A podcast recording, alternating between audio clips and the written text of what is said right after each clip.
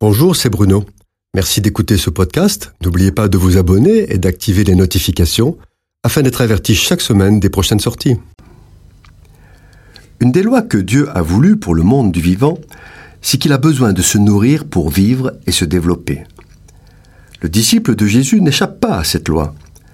L'être humain a besoin de nourriture terrestre, mais parce qu'il a été créé à l'image et à la ressemblance de Dieu, il a aussi besoin de nourrir son âme, et plus que cela, nourrir son esprit.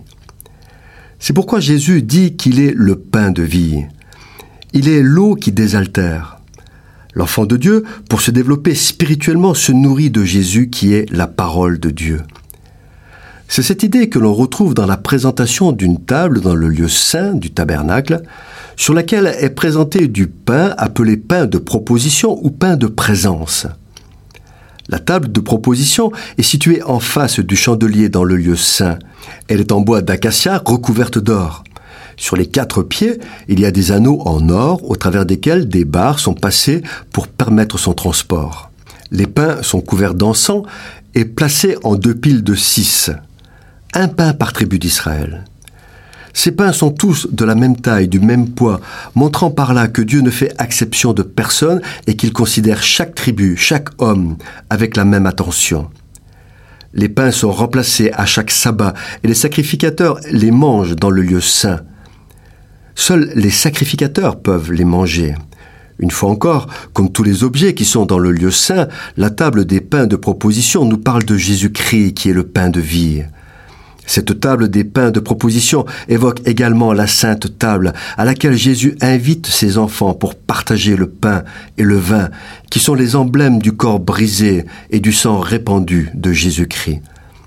À la lumière des pains de proposition, nous comprenons mieux ce que veut dire Jésus quand il affirme ⁇ Ma chair est vraiment une nourriture ⁇ Lorsqu'il partage le pain et le vin lors de la Sainte Seine, il dit qu'il faut manger son corps.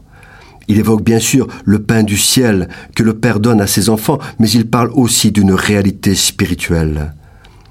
Jésus dit encore, Ma nourriture est de faire la volonté de celui qui m'a envoyé. Ainsi, le disciple de Jésus ne vit plus pour le manger et le boire, mais comme son maître. Sa nourriture est de faire la volonté de son Seigneur, se nourrissant de la parole de Dieu qui édifie son âme et son esprit. S'adressant à l'église de Pergame dans l'Apocalypse, le Seigneur fait allusion à Phiné, petit-fils d'Aaron, qui purifie le camp d'Israël de la souillure due à Balaam.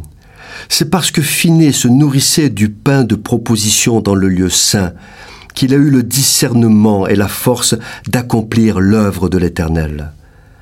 La parole de Dieu, lorsqu'elle est la nourriture quotidienne de l'enfant de Dieu, elle lui donne la force et le discernement dont il a besoin pour faire face à la vie et à ses contraintes. Cette chronique vous a été proposée par Bruno Oldani et Jacques Cudeville.